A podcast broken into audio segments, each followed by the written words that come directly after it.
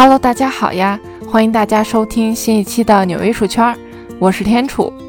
今天呢，继续给大家讲上一期没有讲完的，近期才浮出水面的艺术品盗窃案。二零一七年，美国亚利桑那大学艺术博物馆馆藏的荷兰籍美国抽象表现主义艺术家威廉·德库宁的一幅名为《女人赭色》的油画作品，在丢失了三十二年之后，终于被找了回来。这可是艺术圈的大新闻，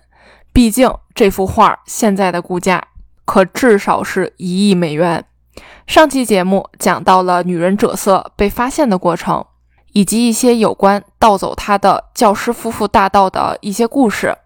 今天的节目呢，就继续给大家讲讲这一对教师夫妇大盗是如何在一九八五年的时候把这幅画光明正大的从博物馆偷走的。以及他们是如何走上艺术品大道这条路的，并且最重要的是，他们平安无事的度过了一生，并没有被警察和 FBI 发现。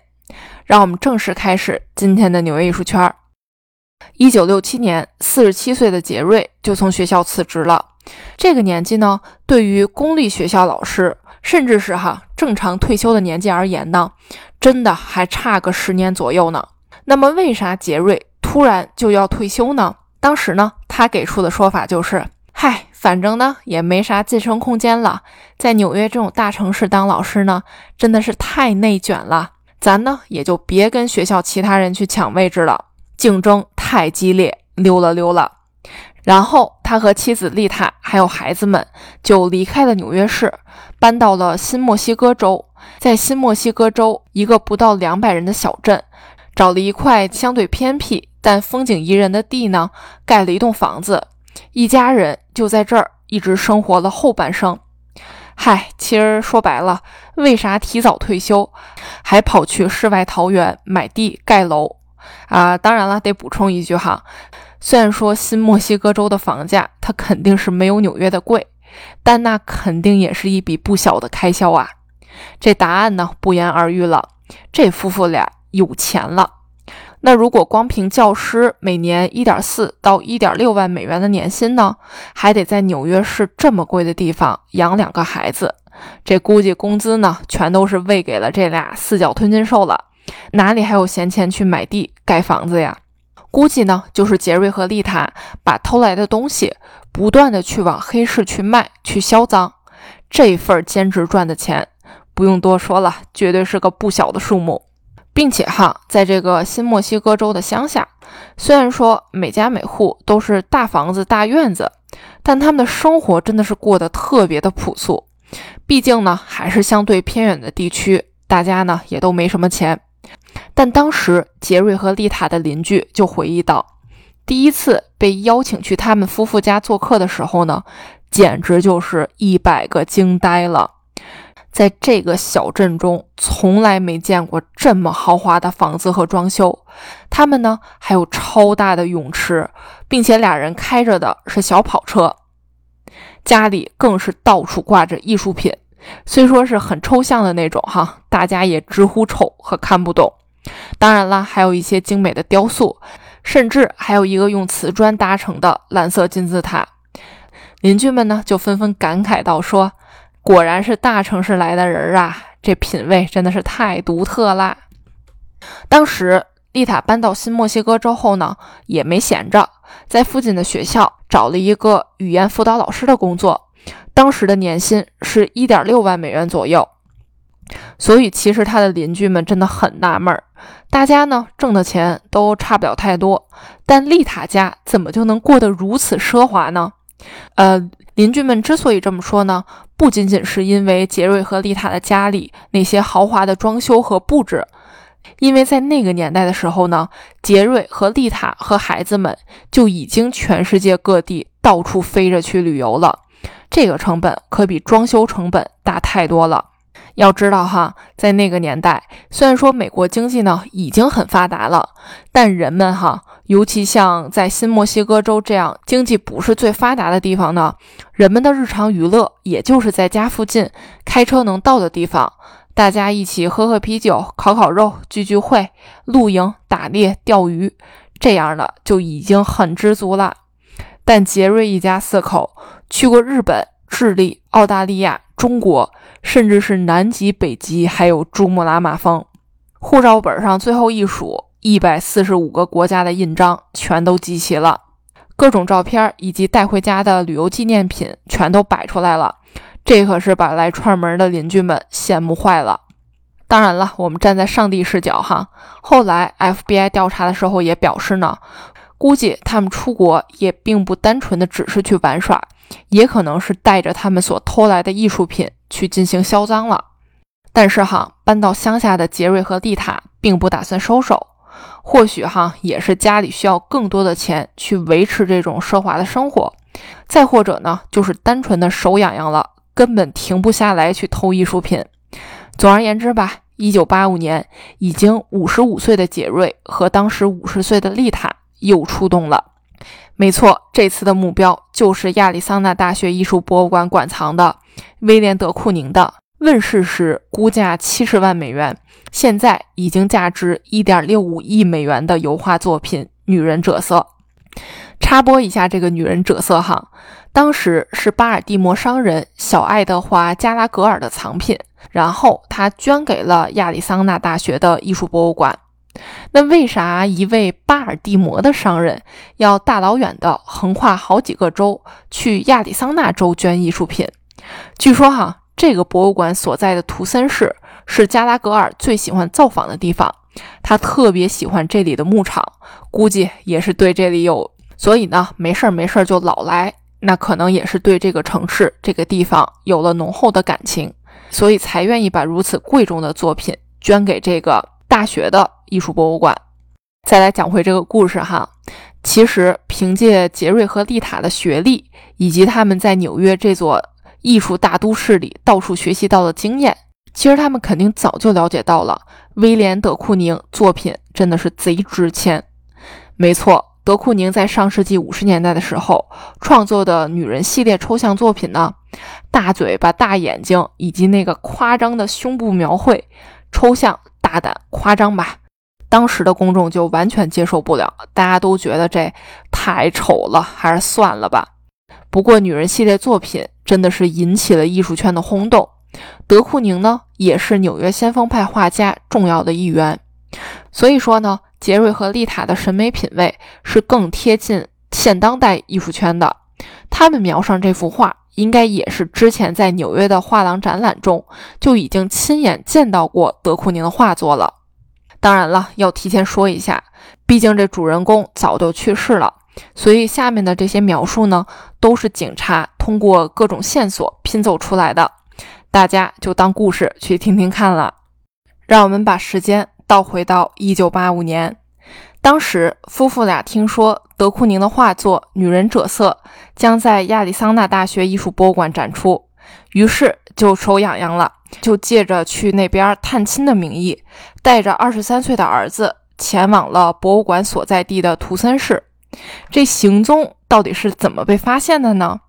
因为后来在警方的调查中发现了一张全家福。一九八五年，杰瑞夫妇与亲戚在图森市共进感恩节晚餐。之前那种傻瓜相机的右下角不一般都有那个日期吗？那这一天。刚刚好，也就是画作丢失的前一天，这也太巧了吧？没错，十一月二十九日早上九点左右，杰瑞和丽塔夫妇两人打扮了一番，就进入到了这个美术馆中。众所周知，美国节假日期间呢，大家一般都猫在家里，街上和公共场所的人真的很少，更不用说是博物馆刚刚开馆的一大清早。当时呢，博物馆里只有一位保安在值班。于是还是老套路，戴着头巾的丽塔和保安聊起了天儿，贴了假胡子的杰瑞呢，就自己到二楼去溜达了。保安呢也并没有在意，毕竟哈这大过节的，有人陪自己聊聊天儿也挺好。并且丽塔呢看起来也不像是那种特别奇怪的人，真的是知书达理，特别有文化，一看就是经常来逛美术馆的人，反正肯定是不像坏人。再说了。二楼呢，又不是完全没有人。当时还有一个学校的艺术史教授跟那儿搞研究呢。结果真的是老天爷都在帮杰瑞和丽塔夫妇俩没想到啊，没想到这位教授正好拉肚子，正跟厕所里难受呢。于是杰瑞看四下无人，直接用小刀把画作给割了下来，卷起来放在自己的大衣中，然后下楼拉着丽塔，开着一辆红色跑车，就这么走了。这一楼的保安呢，还等着说啊，想多跟丽塔聊聊天呢。结果这，哎，这人怎么就走了呀？这大早上进来就光聊天，十五分钟一幅作品都没看，就这么跑了。保安这才意识到不对劲儿，结果跑上楼一看，整个人都吓傻了，画儿没了，框还在。一九八五年。博物馆里没摄像头，也没留下任何指纹，外加这夫妇俩乔装打扮，警察呢也就只能靠着保安的回忆去画那种肖像画去找人。结果可想而知了，这能找到个啥呀？所以呢，只能寄希望于盗贼赶紧把这个画作拿出来销赃，起码呢能有点线索。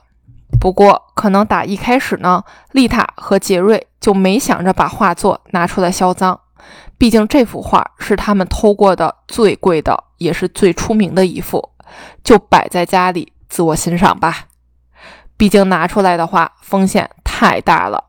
所以这幅画就默默地挂在门后，真的可能超过了三十年的时间。最气人的是，每一次只要有亲戚来他们家，看到这幅画呢，都得吐槽一句：“这画也忒丑了。”另外一个警察找到的线索呢，就是杰瑞在二零一一年根据自己的旅行故事出版了一本小说。他在宣传这本书的时候就表示呢，这是虚构和现实结合的作品。那在一篇名为《美洲虎之眼》的故事当中呢，故事讲的是祖母带着孙女藏在一座城市的博物馆当中，然后偷回来了一颗一百二十克拉的祖母绿钻石。并且没有留下任何线索，这颗宝石呢就被藏在了离博物馆只有几英里远的一个地方。这个故事感觉就是杰瑞把自己偷德库宁画作的经历给换了个故事架构给写了出来。二零一二年，八十一岁的杰瑞去世了，丽塔就仿佛失去了生活的意义。之前哈，哪怕她年纪再大，她也会去做指甲、弄头发。但老公走了之后呢，她就再也没有心情去捯饬自己了。同时，丽塔也开始慢慢的患上了老年痴呆症。比如说，她得在车里贴满便利贴，根据便利贴的提示，她才能想起来如何去开车。结果在某一天去完超市买东西之后呢，她就走到停车场，完全忘了自己开的是哪辆车，结果上错了别人的车，被别人家的狗子给咬了。那从这会儿开始呢，丽塔的侄子才正式介入，成为她的监护人和遗产执行人，并且为她去找了护工。五年后，也就是二零一七年，丽塔也随着老公去了。这对夫妻生前没有受到任何的怀疑，一辈子过得潇洒快乐，衣食无忧，并且根据警察后来的调查。发现丽塔真的超级有钱，除了艺术作品之外，还有好几张价值上百万美元的债券。尽管杰瑞和丽塔把女人赭色偷到手之后呢，也对她进行了一番修补，贴在自家的相框里，但他们呢毕竟是业余的，边边角角的地方还是没有处理好，这也导致这幅画最终被找回来的时候呢，可是让这美术馆犯了难。亚利桑那大学艺术博物馆毕竟还是学校里的博物馆，并且地理位置又不是在纽约、洛杉矶、芝加哥的这种大城市中，人员配备也不够。那看着这幅破破烂烂的画作呢，又心疼又无奈，这可咋办呀？这真的是需要全球顶尖的专业人员来进行修复。就在这个时候，位于洛杉矶的盖蒂博物馆赶紧站出来帮忙了。就说啊，没事儿，我们美术馆有钱有实力，你把画送到我们的实验室中，保证我们免费给你修的漂漂亮亮的。于是，盖蒂博物馆的专业人员花了整整四年的时间，从2017年到2022年，才算把这幅画给修好了。最近才能够再次对公众开放展示。这幅画呢，会先计划在盖蒂博物馆进行展示，也算是对这个博物馆的四年修复过程表示感谢吧。然后明年二零二三年的时候呢，再物归原主，送回到亚利桑那大学的艺术博物馆。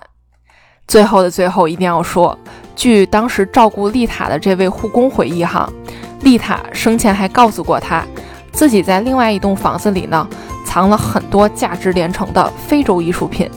还警告护工说，不要让他动歪心思。当然了，护工呢也没有把患有老年痴呆症的丽塔所说的话放在心上。好了，今天的纽约艺术圈就是这样啦。我是天楚，我在纽约，下期见啦。